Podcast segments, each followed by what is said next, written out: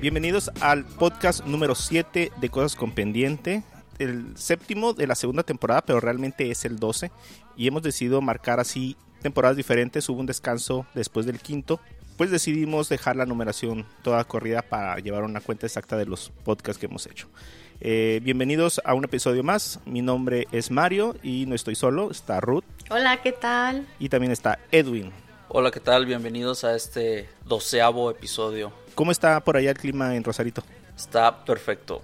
Haz de cuenta que amanece nublado. Dos de la tarde sale un poco el sol. Cuatro de la tarde que empieza a ocultarse el sol, está fresco.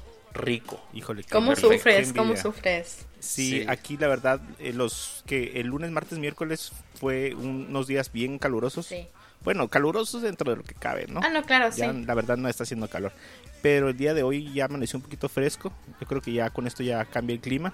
Para los que nos han estado escuchando y los que nos oyen aquí en Mexicali, pues ya sabrán que empezaron las fiestas del sol, que es la fiesta local que se hace por parte de ¿qué? del patronato de un ayuntamiento. Sí. Creo- creo Patronato sí. de las fiestas del sol. Ajá, donde hay artistas gratis, hay comida, hay juegos eh, mecánicos y empezaron este este miércoles pasado, ¿no? El, no, empezaron el viernes pasado. Ajá. Han estado diferentes artistas y yo creo que ya es hora de ir a, a dar una vuelta. A darse un baño de pueblo, ¿no? Ah, cálmate. No, te digo pues, Ay, perdón. Ni modo, no lo vamos a editar. no importa. Bueno, en este podcast en especial vamos a hablar, eh, es un podcast normal de noticias y todo, pero eh, hay una película que, que salió la semana pasada que es eh, la famosa de Joker. eh, Alias el con todos bromas. sus, sus memes de el bromas, El bromas. Y, y todo lo que hay así que eh, pero a diferencia de los de las películas que hemos estado hablando que se estrenan esta en especial vamos a hablar lo que sea va a ser con spoilers Así es, el spoiler alert. alert. Spoiler alert. Entonces, eh, sí, pues prepárense para escuchar. Si ustedes no han visto la película hasta este momento, yo creo que es buena idea de que pues pausen el, el episodio y, y la vean. Yo creo que no debe haber mucha, muchas personas que, que no hayan visto eh, la película aún, ¿no? Espero que no. No sé, tal vez. Yo creo que la- parejas que tengan hijos pequeños, yo creo que son los únicos que han tenido problemas para poder ir a ver el Joker. Y fíjate que, que algo que nos estaba comentando Edwin la semana pasada es que fuiste a verla y había niños en, en la función, ¿no? Uy, así es. De hecho, eh, fui a verla aquí en Rosarito en una función, creo que eran como el de las ocho y media. Y a dos filas atrás de mí había una pareja con un niño, creo, como de cinco años, cuatro años tal vez. La película estaba subtitulada, pero sí se notó que en ciertas escenas el niño empezó a llorar y así como que, ¿quién rayos trae a un niño a ver esta película?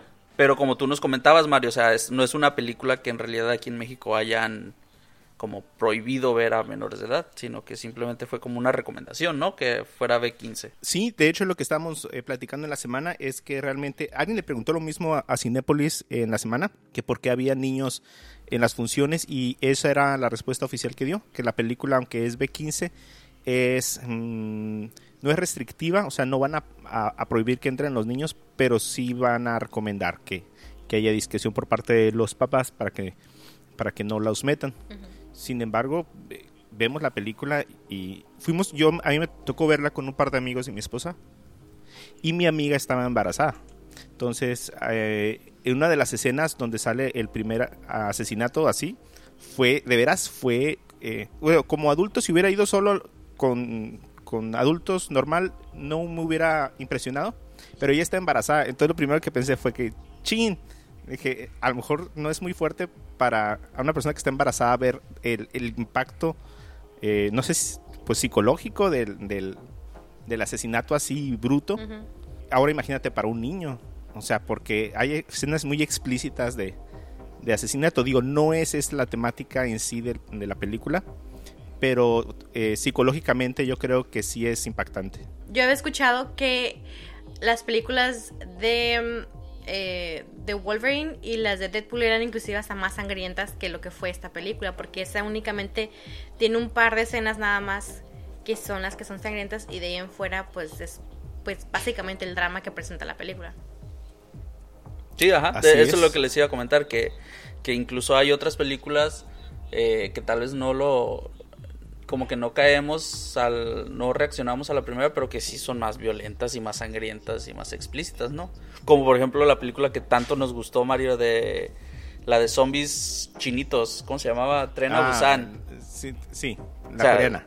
Ajá, ah, coreana, ¿verdad? que o sea, se nos hizo bien chila, ¿no? Pero en realidad tiene mucha más violencia y mucha más sangre y mucho más gore. Esa, esa película la vimos con unos amigos, así que seramos unos 10.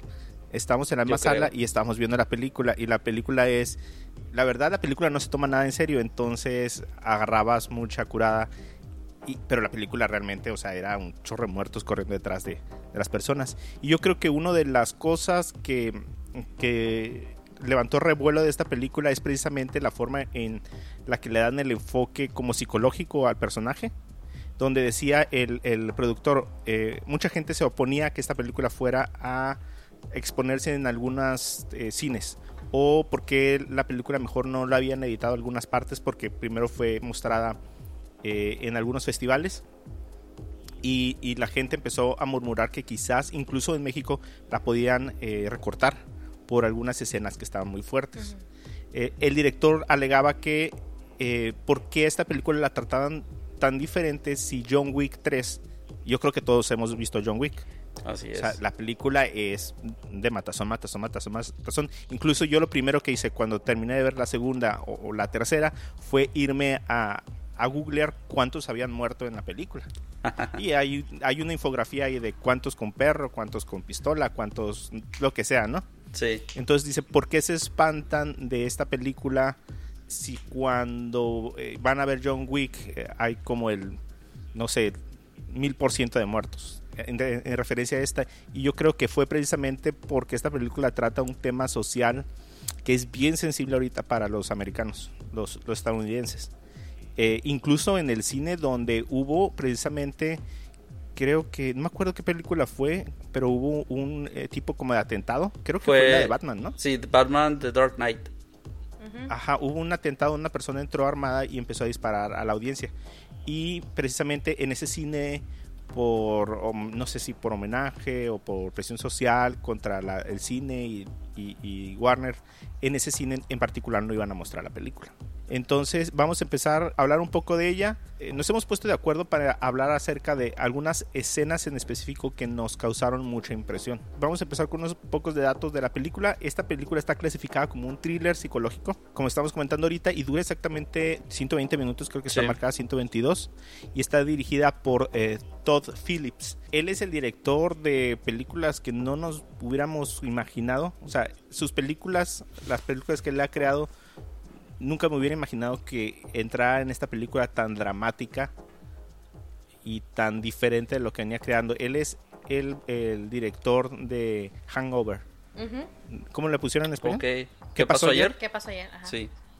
Así es.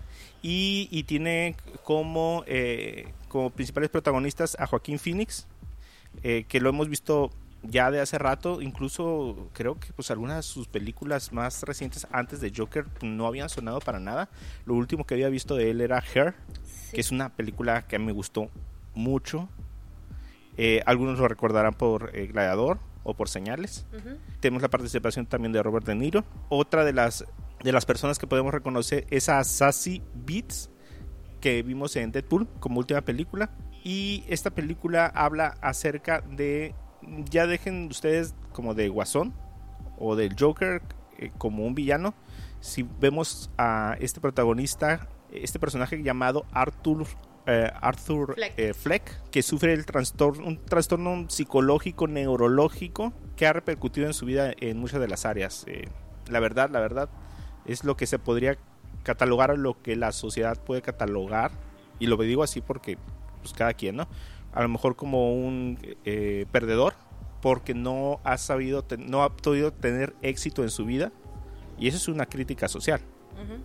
O sea, eh, la película nos pone una persona como la sociedad lo mira de afuera. Que tiene que, eh, por este trastorno que él tiene, la vida que ha tenido, el pasado que ha tenido, cómo le va actualmente, eh, no es una persona exitosa como, como la sociedad lo espera.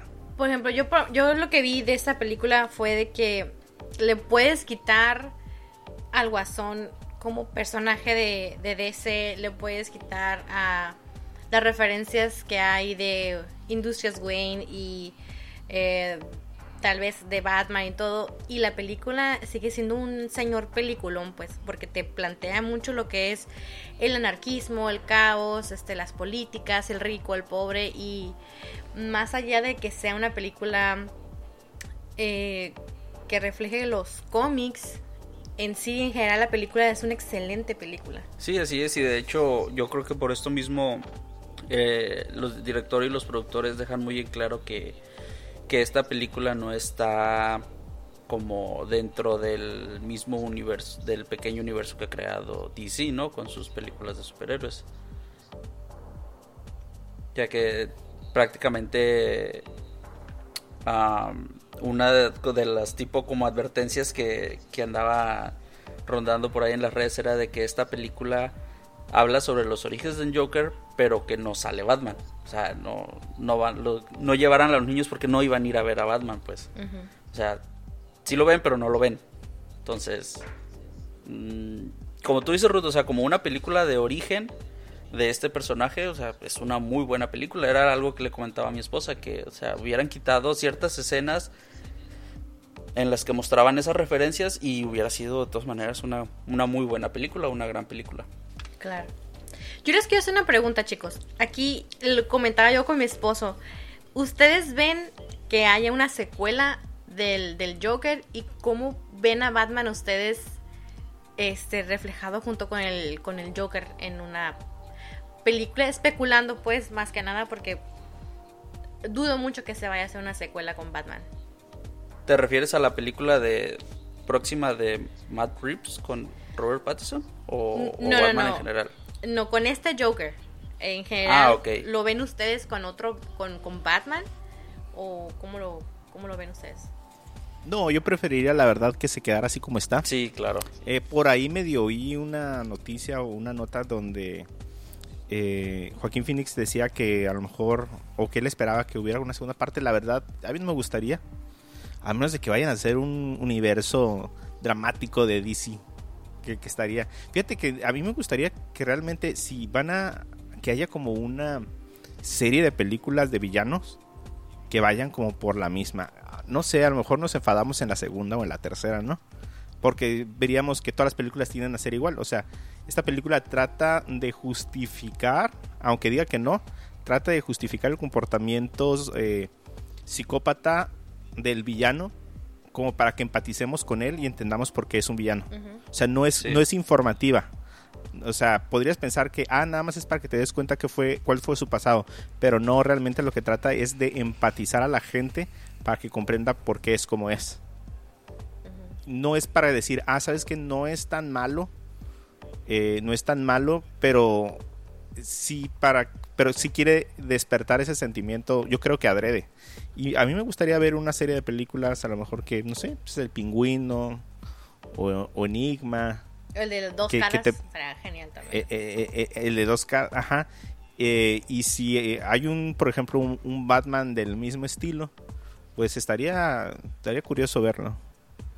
Yo escuché comentarios que la gente en, en internet mencionaba que para poner un Batman con este Joker tendría que ser un Batman como más militarizado. Yo en lo personal, yo, yo me voy con, no con un Batman, sino a mí me gustaría ver este Joker con un Gordon, el, el, de, la, el de la policía, más que con un Batman, con un Gordon Sí. que es el encargado pues realmente de la justicia, porque si no se tenga en memoria que en algunas ocasiones el mismo Batman se le considera también como hasta cierto punto un criminal. Este, entonces pues Gordon como la representación de la ley en Ciudad Gótica pues estaría creo yo padre que fuera una película con con el Joker, por ejemplo. O, ¿sabes? Saben, Eh, tal vez me estoy adelantando un poco, pero en una de las escenas finales, la tan famosa escena del callejón, que creo que se representa en todas las películas que ha habido de Batman, hubiera también estado interesante que hubieran explorado que en vez de que hubiera sido los padres que murieran, que hubiera sido Bruce para hacer como referencia a, a el Batman de Flashpoint, donde en realidad Batman es el papá, pero es un Batman sangriento, un Batman muy muy violento y que en realidad Joker termina siendo la mamá de, de Bruce. No sé si lo recuerden o hayan leído Flashpoint. No. No, no, no, no, yo no he tenido la oportunidad. Pero yo creo que en sí la, la historia fue muy fue muy apegada al origen. O sea, sabías que a lo mejor había tenido algún tipo de trastorno. Primero, o sea, físicamente y neurológicamente estaba loco. Pero sí te podías imaginar de alguna forma que tenía un pasado malo. O sea, un mal pasado que lo convirtió en el villano. Pero yo creo que, que no salió con nada muy raro. O sea, cuando ya nos enteramos que posiblemente era hermano de, de, de Bruce Wayne, dije, ¿a poco para allá va a agarrar la película? Está medio raro. Sí, Pero no, al, al final terminó con- a contribuir el- a- al origen o, o- o al odio que le tenía a, a Ciudad Gótica a través del papá de, de Bruce Wayne, ¿no? sí, claro, porque aquí lo, pues lo retratan como un, un Thomas Wayne un poco más crudo, un poco más apegado a la realidad, no a un Thomas Wayne doctor benévolo que pintan en series, cómics y todo lo demás. Ah, es como lo que estábamos comentando antes de entrar, ¿no? Que Ruth por una parte veía que no era, ¿cómo comentabas? Ay, no me acuerdo qué dije. que no era tan benévolo, bueno, que más bien, sí, que no era tan benévolo, que era un- una persona realmente así como abusiva y, y igual que cualquier político, pues, que, que existe hoy en día. Oye, pero tú decías Pero- que lo ibas a defender. Pero es que Ah, mira, siempre vimos sí, a, al papá de, de Bruce Wayne, lo vimos a, a los ojos de Bruce Wayne. Nunca vimos lo que fue antes de él, porque él como hijo lo perdió desde muy pequeños y pues lo pudo haber visto como el mejor papá y admirarlo y todo. Y nunca vio esa parte que nos están mostrando en este Joker, por ejemplo. Puede ser. Pues fíjate que a mí no me pareció así tampoco como un antagonista o alguien que haya contribuido, más bien eh, un personaje neutro ahí que quiere eh, que quiere el, bien de la comunidad, pero pues apegándolo un poco más realista, ¿no? Pero tampoco como no se me hizo como alguien corrupto, que es a lo mejor lo que lo que te referías o a lo mejor que fuera así totalmente un engaño de lo que habíamos eh, estábamos acostumbrados a ver. Bueno, eh, y hemos seleccionado algunas de las escenas. Yo creo que vamos a ir en orden. eh, nosotros les hemos numerado y aunque cada quien tenemos nuestras escenas, no, no encajan exactamente como tres Ruth, tres, eh, digo, una Ruth, una Mario, una Edwin. Yo creo que las hemos intercalado en orden cronológico de cómo fueron apareciendo en la película y es así como las vamos a estar compartiendo. O hicimos el intento. O hicimos el intento. Bueno, la primera escena es la que yo, la que yo elegí es, de hecho, la primera escena que vemos, que siento yo desde que la miré, para mí fue como que marcaba totalmente el rumbo de, de la película desde el inicio. Todo desde esa ambientación que te dan con, con esos colores, matices que manejan, con esa área de, am, de nostalgia, la fotografía que te ponen y la escena donde él se ve, pues tristemente, ¿no? Se ve bastante patético él eh, con su letrero tratando de llamar la atención para conseguir clientes para la empresa en la que él trabaja y como unos, unos adolescentes simplemente le, para ociosos tal vez, ¿no? Le toman el, el letrero con el que él está trabajando y este pues es su trabajo, ¿no? Depende de él y va y corre sobre, sobre tras de ellos y estos abusan de él, lo golpean, lo maltratan, le, le rompen el letrero y lo lastiman. Entonces verlo tirado en el suelo con esta derrota, con esta tristeza de esta ya, este cansancio, ese soltarse con la sociedad de que sabes que todo apesta, todo es terrible, ya no se puede confiar en la gente ni en los niños que pasan, o como quien dice, ¿no? Entonces, para mí esa primera escena, la verdad sí, sentí que me, me apretujó el corazón, no lloré, pero sí sentí bastante tristeza, una pesadez bastante fuerte desde el- así la primera escena para mí. De hecho, a mí fue la primera escena que me sentó. Porque, no sé si se recuerdan, pero ah, pues prácticamente le estrellan el letrero. Sí. Sí, ajá, de veras, yo estaba muy relajado en mi asiento y cuando vi la escena, cuando oí el ruido, me sentó. Y de ahí fue cuando me enganchó. sí, y es la primera escena, pues desde ese momento ya. Sí, y aparte lo vemos, eh, creo que en esa misma escena es la primera vez que escuchamos su risa, su risa derivada de su enfermedad. Ajá.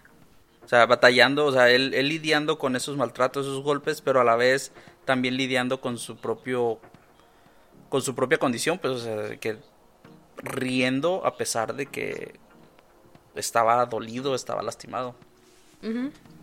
A mí me llamó mucho la atención la forma en la que justificaron la risa, porque lo hemos visto en diferentes encarnaciones con diferentes actores y hemos visto que la risa del guasón es muy particular. Incluso Mark Hamill es la, ri- es la voz de él en la serie animada, ¿no? Sí, Y, algo que lo ha hecho muy característico es la risa que le dio. Entonces, eh, eh, como que ya eh, ver el, personaje animado sin esa risa tan psicópata, tan maniática, yo creo que, que lo identifica mucho. Y el que lo hayan justificado como un problema, o sea, nos damos cuenta que él tiene un problema con esa risa cuando trata de jugar con un niño mientras va en el camión. Y se empieza a reír de forma eh, sin control cuando la mamá lo amonesta por estar enfadando a su niño. Injustamente, ¿no? sí, Y, y él entrega este esta tarjeta donde le explica que él tiene un problema donde se ríe de forma involuntaria por un trastorno que él tiene. Y se me hizo una forma tan original, tan triste también, de, de explicar el origen de la risa. Porque se ríe así. Yo creo que supongo que ha de ser alguna forma como de estrés. Cuando él se siente estresado, cuando entra en como una situación que no puede manejar, se ríe. Entonces se me hizo bien, bien original la forma en la que introdujeron la, la justificación. A mí su risa, la verdad, se me hizo, aparte de que bas- bastante perturbadora, que lo cual, ese es el punto de su risa, me, me, maravilló bastante el hecho de cómo estaba su sonrisa y su risa que no se podía controlar, pero a su vez tú podías mirar esa angustia en su mirada. Y era algo que me chocaba tanto cuando lo veía que yo decía, wow, el hombre realmente se la rifó en esta actuación porque sin realmente padecer esta, este, esta enfermedad, tener esa condición, te lo transmite como si realmente le estuviera en esa agonía, en ese sufrimiento de, de la risa, pero a su vez con ese dolor. Ay, no, eso fue bastante impresionante para mí. Ok, la segunda escena eh, es la escena que después eh, la vemos ah, después de que él mata a estas tres personas en el, en, el, en el metro, ¿no? Creo que es el metro.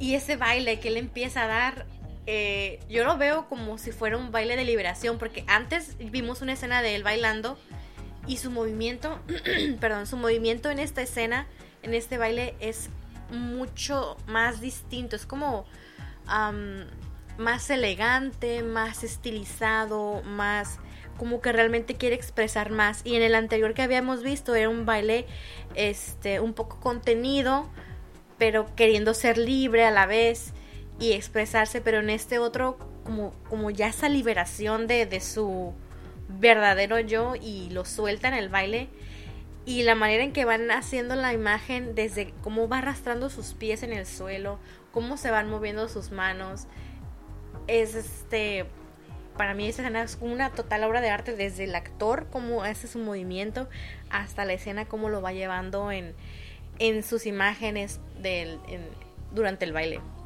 Y, y fíjense como, como dato curioso, el director en cierta entrevista reveló que esta escena fue totalmente improvisada por Joaquín Phoenix.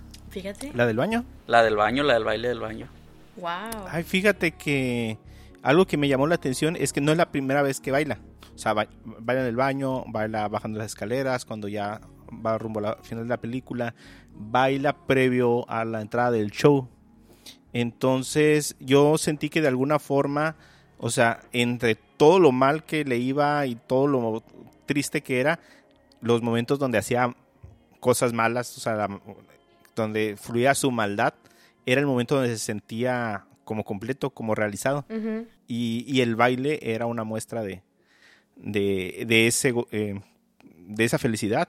Sí, porque ya la risa no la puedes usar porque ya es un problema para ti. Entonces, en este, en este caso, pues él usa el baile, ¿no? Y, y vemos a él moviéndose a través de, de la película, eh, cómo evoluciona el personaje, cómo conoce, por ejemplo, a la, a la muchacha, cómo pierde el trabajo, y cómo a- accede a una pistola. Incluso en una escena le dice a este compañero que pues, le enjareta la, la pistola, o sea, no, él no la, no la necesita, nunca la buscó. Le dice, oye, yo no puedo tener una pistola. Y vemos cómo se, se, se va rodeando de, de estas situaciones en donde pasa pues la, lo que acabamos de platicar, la escena de la de- del primer asesinato que, que tiene lugar en el metro y cómo, eh, cómo la gente, cómo la sociedad abraza a ese, eh, primero le dicen como vigilante, ¿no? Sí. como justiciero, porque lo ven como la forma de hacer justicia por mano propia en una sociedad que está decayendo. Así es. Y porque, de hecho, Mario, en realidad estaba haciendo, entre comillas, justicia, porque la- a las tres personas a las que asesinó estaban acosando a una, a una, a una mujer que iba en, en el metro. Y Sí, en, en ese momento él no siente que está haciendo algo malo.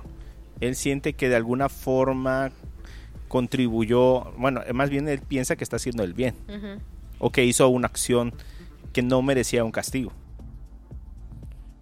Y por el otro lado vemos cómo evoluciona esta relación con su mamá, donde nos vamos dando cuenta que la mamá no es tan buena como la pintan. Eh, que la mamá está escondiendo algo y que ella ha contribuido también a, formar el carácter o la personalidad trastornada de, de, Arthur. Y podemos ver eh, algo que me, a mí me- como que me sacó de onda, como fue la escena donde él descubre la verdad a través de robar el expediente porque primero enseguida te das cuenta de que todo lo que pasó con la muchacha que ella conoce en, en su edificio no fue real. Híjole, y eso me sacó de onda. Yo creo que también eso lleva a algunas teorías que a, a ver si platicamos un poquito aquí al final Ujú. De las teorías de qué es real y qué no es real. Porque ya lo habíamos visto tener una alucinación Ujú. él se visualiza a él mismo en el programa de televisión que, que, que le gusta a su mamá. Pero el que no haya tenido la relación con la muchacha, que no, o sea, que ni siquiera lo haya reconocido después de que, de, de que pasan estas escenas, eso fue también una de las escenas que me impactó mucho. ¿Y ustedes qué creen? ¿Que sí le hizo algo a la muchacha de la niña o no? No, yo creo que no. No, creo que no. Creo También pienso que no. así, ah, así como pasó con otro, otro personaje de la película, yo creo que no, no le hizo nada. Yo les tengo una pregunta aquí, chicos. Ah, lo, también lo debatía con mi esposo. Ustedes, cuando vieron la escena donde está esta. mm, siendo interrogada la mamá de, de, de Arthur Fleck. Y con el background de que vemos también después de del, del señor Wayne y todo eso. ¿Ustedes qué opinan? A lo mejor Mario va a defender a, a Mr. Wayne, ¿no? Pero, ¿creen que este señor la volvió loca? ¿O ya o realmente sí estaba loca la señora?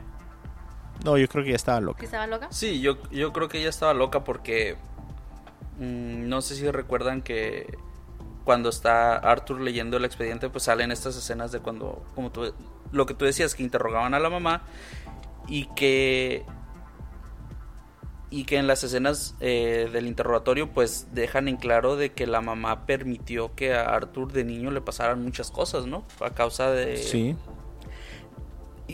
o sea, a causa de su propia de su propio problema neurológico que él, que él no podía expresar dolor o no podía expresar angustia o estrés de la manera en que todos lo hacemos, ya sea llorando, ya sea gritando, ya sea retorciéndonos de dolor y gimiendo, sino que él, pues, su mente lo interpreta como por medio de la risa, entonces... eh, esa Ella lo interpreta, ajá, que ella es lo feliz. interpretaba como que el niño pues era feliz a pesar de que su novio le hacía todo lo que le hacía a, a Arthur niño, ¿no? Que fue lo que, está- lo, lo que propició a que Arthur creciera con ese con más problemas del que ya tenía. Que ahora apunte a pensar, ¿cómo le dieron a, en adopción a alguien que no estaba preparada psicológicamente para recibir Ajá. a un niño adoptado? Oh, sí, porque en realidad Arthur no es hijo de la, de la señora, es hijo biológico de, de la mamá, sino que es adoptado. Ajá, y entonces en este caso, ¿cómo se lo dan en adopción? También pudo haber sido obra de... de- Ahí hay unos huecos argumentales ahí. Sí, porque es creo que te da este margen para que tú puedas tener estas, eh, generar estas hipótesis, ¿no? Porque ahí puedes decir, bueno, a lo mejor y sí realmente es hijo de, de Wayne y le hacen creer a la señora que el hijo es adoptado para que no digan que realmente es de él y este y la, la torturan y le hacen cosas y le hacen creer que ella es la culpable de todo porque no sé si recuerdan también que hay una fotografía de ella de joven donde le dice a Arthur, Arthur Wayne, este, me encanta tu sonrisa, te quiero, algo así, y le viene firmado por él. Entonces como que sí hubo algo ahí. ¿Quién sabe? ¿Quién sabe? Eh, son yo creo que esas cosas que no, no amarran precisamente para generar así di- división de opiniones. ¿Y qué opinan de Alfred? ¿Ustedes lo reconocieron cuando lo vieron? Fíjate que no en sí como el personaje de Alfred que conocemos, pero, o sea, si tú veías un mayordomo, pues o- obviamente te ibas a decir, ah, es Alfred, ¿no? Pero yo, yo, pensé creo que era como un guardaespaldas. Ajá, parecía como un Alfred. O sea, pasó lo mismo que pasó con Thomas Wayne. O sea, te lo muestran de otra manera. No te lo muestran como el Alfred cariñoso, el Alfred amable, el Alfred sabio, ¿no? Sí, de hecho hasta lo vi como un poco como hostil, ¿no? Como, no sé, sí, algo que no esperaba, no espero de, de Alfred precisamente. Aunque en realidad Alfred es un ex militar. En su historia de origen, él es un ex militar. Ah, es que Edwin es especialista en Batman, entonces Ah, gena- no tenemos argumento, no tenemos argumento para, para decir algo en contra. No, no, no. no. Bueno, y de ahí vamos a la escena, una de las escenas que se me hizo muy contrastante, incluso le platicaba a mi esposa, vemos la escena del asesinato en el, en, en el departamento. Un par de, de compañeros de trabajo, que en este caso fue el mismo que le vendió la pistola, una vez que se entera que están haciendo una investigación a partir de la pistola que él mismo le dio a Arthur, eh, viene y lo busca junto con su compañero que es un enanito, una persona de baja estatura, para entre preguntarle cómo estaba a partir de la muerte de su mamá, porque pues de, en venganza por todo lo que había pasado, pues Arthur mata a su mamá. Eh, vienen ellos lo visitan y se arma una escena en un 2x3 de asesinato. Porque yo tengo entendido que Arthur no espera que lo vengan a, a visitar, pero de todos modos en cuanto se levanta se mete una, unas tijeras al bolso. Entonces en cuanto lo ve, su primera reacción es sobres, echársela. Y, y pasa así súper rápido y sangrerío por todos lados. El, la persona esta de baja estatura, no me acuerdo cómo se llama el personaje, ¿se acuerdan? No, No. lo olvidé. Porque le dice, le dice por su nombre, eh, tirado de miedo en la esquina, Claro. mientras todavía lo termina de matar y, y de pronto la escena, ¡pum!, baja. Y está él tirado, sangre por todos lados, le dice, voy a salir en la tele, eh, y, y le dice, ¿sabes qué? Tú te puedes ir.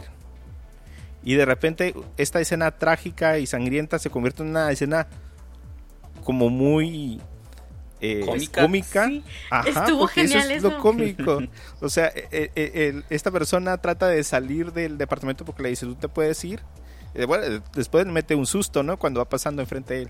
Claro. Eh, Sí. Y no puede abrir, no puede salir del- de, la habitación porque tiene la aldaba puesta y el nanito no lo alcanza. Sí, no, no, no. Entonces se vuelve así como de que, ay, acabo de ver a alguien que lo mataron así sin piedad y de repente estoy con una escena que me está haciendo reír por esta situación chistosa en donde, oye, ¿me puedes ayudar para abrir la puerta? Porque no alcanzo. No, y todavía el muerto ahí a un Entonces- lado, ¿no? Literal.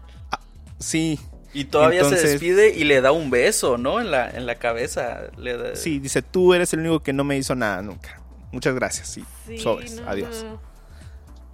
Entonces, híjole, e- esa escena fue una de las que me, ¿cómo se llama? Me, me impactó porque fue un cambio de ritmo muy, muy rápido que no vi venir. Eh, Bueno, eh, de igual forma, pues yo creo que algo que ya les había comentado es que esta escena donde él se da cuenta, bueno, bien donde nosotros nos damos cuenta que lo que pasó no pasó, que hay ciertos momentos y que empiezan a jugar con eso en la película de que ciertas cosas podrían no haber pasado, Ajá. incluso lo que se rumora o lo que los directores ya dejaron al aire es de que todo lo que pasó en la película pasó o no pasó. Entonces, eh, yo creo que lo analizamos ahorita un poquito más eh, cuando estemos hablando del final de la película. Sí, y esa parte, o sea, también como desde el inicio te van dando ese, como esa embarradita de que eso puede pasar, pero no te das cuenta porque te lo ponen como muy normal, ¿no? Cuando él se imagina que está en el, en el show del, del personaje este del, de, mm, ¿cómo se Murray. llama? Ajá, ese. Murray, de Murray. de Robert De Niro. Y ahí te, que es la primera vez que se imagina todo y tú dices, ay, órale, desde ahí empieza todo lo bueno, ¿no? Que él ya está famoso. Pero ya después te das cuenta que también es algo que se imaginó. Y desde ahí, ¿no? Te lo van ya medio planteando el asunto. Y bueno, pues después de, de estas escenas, eh, pues vemos que, que llega Arthur por fin al, al estudio de grabación, ¿no? Donde va a. donde el personaje de Robert De Niro, pues lo va a presentar al, al público porque en, en capítulo, en el capítulo anterior de- del show de, de- de Murray, pues este había presentado como un clip, ¿no? De, del- de un performance de Arthur en, en stand-up, que en realidad fue un performance malo, porque Sí. sus mismos nervios pues le ganan y se estresa y empieza a reírse, cuenta un par de chistes, creo, ¿no? Sí. Entonces, pues Leídos de su libro. ajá, leídos de su libro, eh, no le fue bien, pero Murray presenta este, este clip en el en su programa y hace burla de, de él, o sea, se burla de él como cómico. Hace mofa. Al mismo tiempo, creo que sería que era el asistente o una manager o algo así, ¿no? Del programa de Murray le llama a Arthur, ¿no? Para decirle que, que si puede presentarse al, al show, porque pues quieren que, que salga en vivo. Murray lo quiere entrevistar. Entonces, pues ahora sí que esta escena de, de Murray en el en el show, en el talk show, Sí. no sé cómo le digan, en el otro lado. Ajá. Eh, yo creo que fue como el, el, ¿qué sería? El punto de partida, ¿no? Como donde ya podemos ver ahora sí a, a Arthur Fleck como el, el personaje en sí del Joker, ¿no? Porque en real es como que su, ¿cómo le dicen? Su declaración, su, su punto de partida, ¿no? En su carrera criminal. Sí, yo creo que ahí eh, el cambio de ritmo me sacó un poco de onda. Lo vemos eh, en esta escena donde que acabamos de hablar del, del eh, la preparación de, de su vestimenta para irse, luego lo persiguen los policías, eh, se deshacen los policías y de pronto cuando llega ya se me hace como un poco como más soberbio, ya muy eh, como si el disfraz o más bien como si la vestimenta ya lo hubiera empoderado para, para cambiar totalmente la, la personalidad. Pero Pero- lo veíamos muy sumiso, muy... ah, pero ya al punto de, ya yo soy el que voy a... Yo soy el que mando aquí, en, en medio del programa, se me hizo ya un poco medio soberbio. Pero también Mario recuerda que, como lo comentaba Ruth con anterior anterioridad, que cada que asesinaba a Arthur había una escena como de baile de liberación. Entonces, si recuerdas, después de que, de que asesina a su compañero de trabajo con las tijeras, hay una escena de baile en unas escaleras que yo creo que son muy famosas, ¿no? Porque les han hecho muchos memes. Ujú. Y yo creo que ahí, como decía Ruth, o sea, él terminó de liberar su personalidad y ya es cuando los policías lo persiguen, se Es como- escapa. Ahora sí liberó el Y- Pokémon. Ajá. como cuando Peter Parker se vuelve emo y baila en la calle, ¿no? Ajá. Entonces, yo creo que eso tuvo mucho que ver, que, que esa, cuando mató a su compañero de trabajo, su personalidad cambió rotundamente. Sí, pues fue como un momento de evolución también para él, ¿no? Así es. Y lo demostró con ese baile y ya cuando llega al, al show con, con Murray, pues ya es otra persona. Sí, y que podemos ver que el baile también es inclusive todavía hasta mucho más distinto que el que vimos en el baño y que el que vimos adentro en su casa. Y ese es un baile totalmente más, ¿qué será? Impulsivo, más, inclusive más libre, este, con movimientos un poco ya más rudos también. Ahí se ve como, ah, como comenta Edwin, eh, ves ahí también, se marca el- la evolución del, de- del personaje.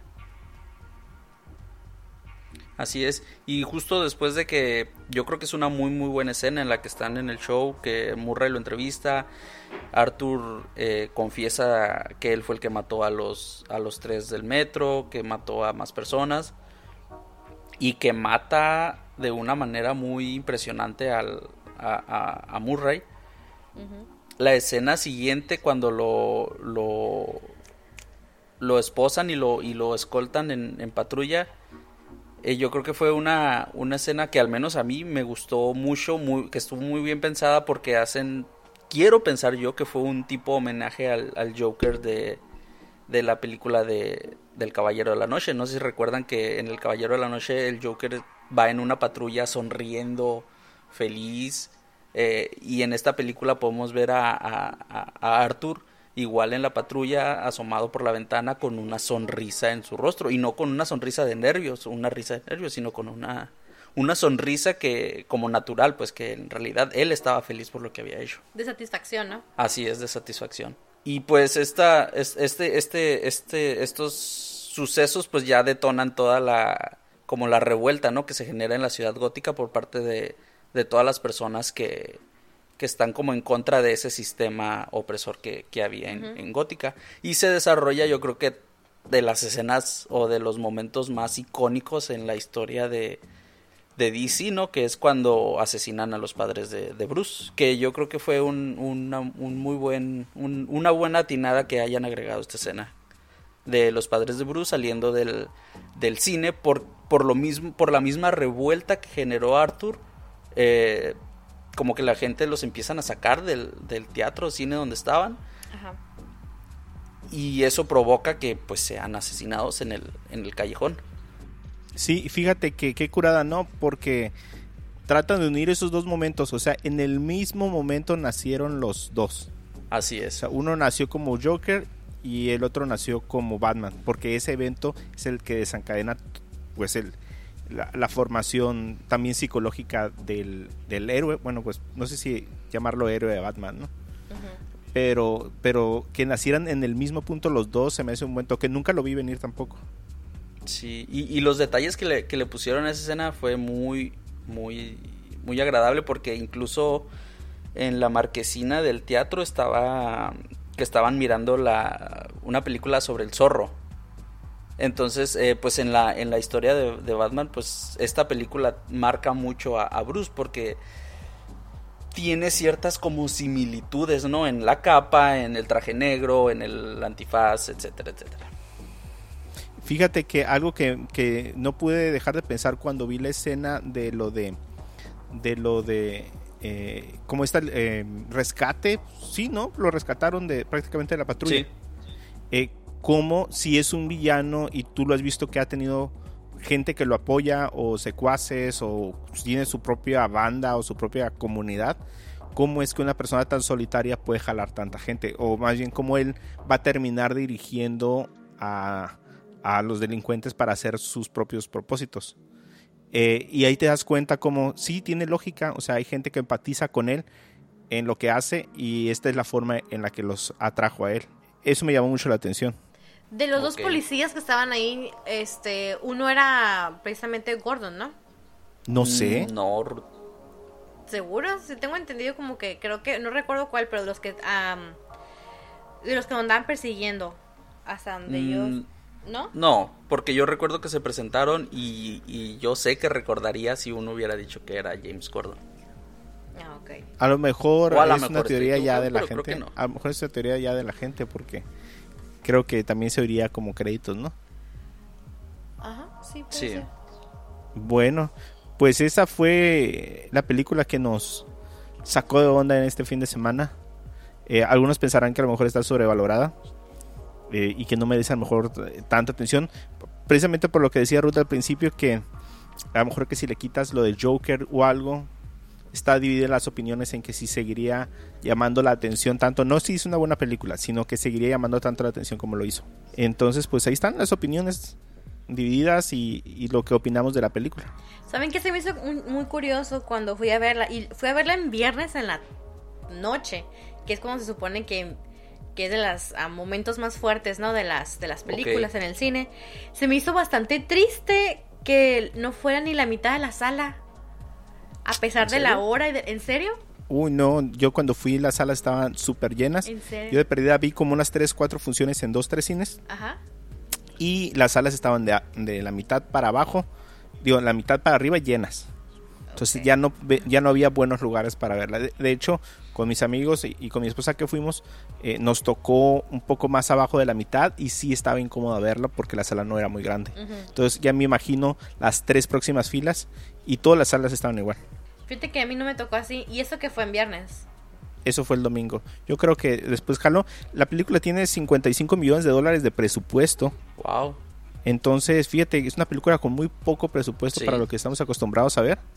Y prácticamente eh, es un éxito en taquilla. Sí, ahí te das cuenta cómo puedes hacer una buena película sin meterle tantos pantallas verdes y efectos especiales, sino simplemente, digo, no porque no hay efectos especiales, que imagino que sí hay en las colores, en la fotografía y todo, ¿no? Este, y en los, en los momentos de los asesinatos y los crímenes, pero es mínimo comparado con los otros millones de películas, este, pues ahora sí que sí, se, se- compara y no se compara con lo que sería Marvel, ¿no? Se compara porque son películas basadas en cómics y no se compara porque pues el rumbo que lleva cada una son totalmente dis- distintas. Sí, a mí también se me hace injusta la comparación. ¿eh? Ujú. Por ahí vi un par de memes de, ah, traigan a Sueltan al payaso. 50 personajes y, ajá, y Sí. hagan una película y lo otro, suelta el payaso. Creo que son completamente cosas opuestas y que no hay punto de, de referencia o de comparación entre las Ujú. dos, la verdad. Bueno, yo creo que con eso cerramos eh, este tema ah, sobre el Joker. Si tienen algún comentario o algo, pues háganlo saber a través de las redes sociales, del sitio. Y yo creo que ya vamos a hablar un poco, un, un par de temas antes de terminar. Así es, yo les quiero platicar, este, para los que aún somos fans de The Walking Dead, aquí como su servidora, todavía les tengo fe y esperanza. Este, este es fin de semana, este domingo precisamente, se estrenó el capítulo, el episodio 1 de este último, am, de esta última temporada. Y bueno, estuvo muy básico, pero había escenas muy padres que están como en slow motion eh, que no se habían visto antes. Yo por lo menos no recuerdo haberlas visto. Eh, creo que hicieron un poquito exceso de eso, pero estuvieron bastante bien. Y pues pinta que va a venir bastante interesante esta siguiente temporada. Se lo están viendo a, um, construyendo desde hace rato. Y pues, ¿qué les digo? Eh, Los que todavía no lo han visto, Sí, igual se pueden esperar a ver el siguiente episodio, pero puede ser que vengan varias cosas eh, interesantes para como referencias. Por lo pronto sé que el personaje de Maggie regresa, según yo, esta temporada. Eh, igual ni bueno de tiempo completo, pero sí tal vez en algunos episodios. Y pues am, quizás hay rumores también ahí de que va a haber un crossover con Fear the Walking Dead, así que pues vamos a ver. Ya, Ok. perfecto. Hace tiempo que le perdí el- el- la pista de Walking Dead. Y de hecho algo curioso, varias escenas de, de, de Fear the Walking Dead fueron grabadas aquí en Rosarito, pero yo todavía no estaba aquí. Yo sí, Entonces- me tocó tomar una foto con uno de los actores. ¿Oh, sí? Oh, Sí, yo estaba precisamente en el hotel hospedada un día que estaban haciendo grabaciones. Y yo andaba caminando por ahí tranquila por el hotel y que me lo voy topando y que me tomo foto con él. Órale. Ahí luego, Pues qué luego buena suerte. publicas la, la foto. Ruth. ah, sí, claro. Súper buena onda, ¿eh? Muy amable. Yo quería hablarles así súper rápidamente. Eh, ¿Se acuerdan que les había comentado de un servicio de Amazon aquí en Caléxico? Básicamente es, puedes pedir aquí tus paquetes aunque no tengas dirección. Y básicamente te llega el paquete eh, sobre ese pedido nada más. No es que como que tú tengas un lugar, sino que puedes elegirlo como una opción al momento de, de hacer tu, check, eh, tu checkout o, o tu pago y te puede llegar a un lugar. Miren, yo había visto videos donde había visto que era realmente como un tipo como de locker amarillo grande. Tenía una pantalla en el centro donde tú ibas y ponías el, el- el número que te llegaba de seis dígitos y automáticamente se abría el locker que contenía tu paquete. Eso es algo de lo que me imaginaba porque vi varios videos antes de, de ver qué- era el asunto. Sin embargo, aquí en Calexico no es así. Acabo de ir ahorita en la tarde por un paquete que encargué precisamente para hacer una prueba y realmente lo que hay es, es que vas al a Rite eh, de el que está aquí frente al correo, Ajá. ahí en Calexico. Food for Less, ¿dónde está Food for Less? Ajá, entonces entré, entré a la, a- a la farmacia y pues buscando a lo mejor una pared, una sección afuera o adentro y no vi nada. Entonces fui eh, con uno de los eh, empleados de la tienda y le pregunté, ¿dónde puedo recoger los paquetes de Amazon? Y me dice, aquí mismo. Y me llevó a un escritorio. Y en el escritorio me dijo. ¿tienes tu código? Y le dije, sí, y le di mi código. Lo buscó en, un, en una handheld. Eh, le salió y me dijo, ¿fulanito de tal? Sí. Ah, ok, perfecto. Sí, aquí tenemos su paquete. Y abajo están todos los paquetes.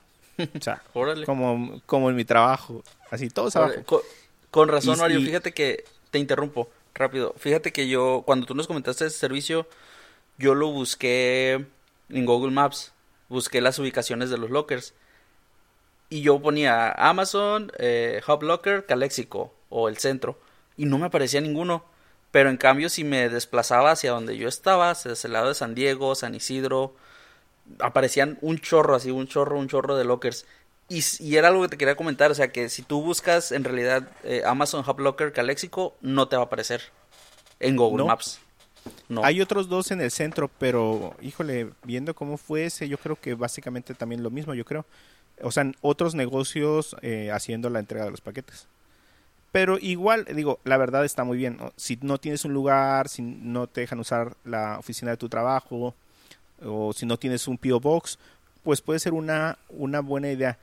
Eh, luego encargué otro, otro pedido en Amazon y quise usar ese lugar porque ya tenía que ir por el paquete que fui hoy y ya no se pudo. O sea, me marca que está lleno.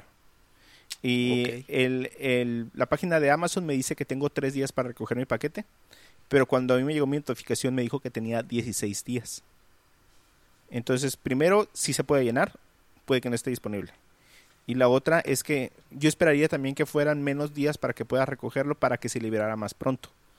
Pero pues así está puesto ahorita que 16 días puedas recoger tu paquete y bueno, a ti te da más chance, ¿no? Pero igual disminuye la disponibilidad de los espacios. Oye, Mario, y una pregunta, ¿estos artículos que tú compras pueden ser cualquier artículo de cualquier vendedor o tiene que ser a fuerzas vendido por Amazon? No, Para que solamente puedas los elegir esta entrega. son los paquetes no que califican a lo mejor de Prime, eh, pero sí que sean vendidos por Amazon. Entonces, cualquier otro de algún tercero no califica, ciertas medidas no califican, digo, paquetes extremadamente grandes no van a calificar, tampoco paquetes que sean vendidos, bueno, si son de Amazon van a ser vendidos de Estados Unidos, pero algún paquete que sea de algún proveedor eh, que no sea de Estados Unidos, no sé si, aunque sea vendido por Amazon, tampoco califica. Eh, no puede valer más de 5 mil dólares. Eh, yo, a como lo veo, si, si la mercancía que quieren comprar ustedes es muy valiosa o es muy delicada, a como yo vi que no está en un locker, o sea, que no hay alguien que lo mete y lo guarda ahí hasta que tú vienes, yo diría que tuvieran cuidado con que piden. Porque, pues estaba expuesto debajo del escritorio, o sea, yo no vi que abriera ninguna caja de nada. Yo nada más oía cómo se veía, estaba buscando sobres. Y el mío era un sobre, entonces eh, no sé si toda la mercancía traen igual, pero no vi nada especial para que la guarden. Tampoco fue hacia atrás ni nada para, para recogerla. Entonces, pues digo, a lo mejor para paquetes así que no tienen la menor importancia o que sean cosas rápidas, pues no debe, no debe de haber ningún problema, pero nada más como consejo, pues cuidado con lo que, con lo que encargan ahí. Muy bueno saber. Bueno, pues entonces yo creo que ya llegamos de nuevo al final del podcast. Sí, ahí es donde soy yo todo. Mira, Edwin hasta tiene sueño ya. Entonces, eh, pues yo creo que aquí nos despedimos. Así Así es. Bueno, chicos, muchas gracias por habernos escuchado. Esperamos que si escucharon este podcast es porque ya vieron la película, porque no les queremos arruinar la película. Y pues gracias por escucharnos cada semana. Así es, muchas gracias por estar con nosotros este episodio. Eh, por favor, cuéntenos sus, sus teorías, sus escenas favoritas. Eh, si ustedes creen que Joker de Joaquín Phoenix es en realidad Joker o es alguien más, lo que sea, por favor ahí en nuestras redes sociales déjenoslo saber. Eh, síganos, compártanos, coméntenos y pues nos estaremos viendo dentro de qué, oyendo de qué, una semana Mario. En una semana más. La próxima semana, creo, si no me falla la memoria, es el especial de la saga de Terminator. Entonces vamos a estar hablando de, de las películas. Ya se, ¿cuándo se estrena? ¿Este viernes? ¿Este jueves? No, creo que todavía falta una semana más. Pero eh, si no me falla la memoria, es el especial. Si no, pues estaremos anunciando ahí en, en nuestras cuentas de Twitter. A mí me pueden seguir como Mario-San. Eh, a Edwin como Edwin-ED1 y a Ruth como RCJM85 en Twitter. Y ya con eso nos despedimos y nos vemos para el próximo episodio. Agur. Adiós.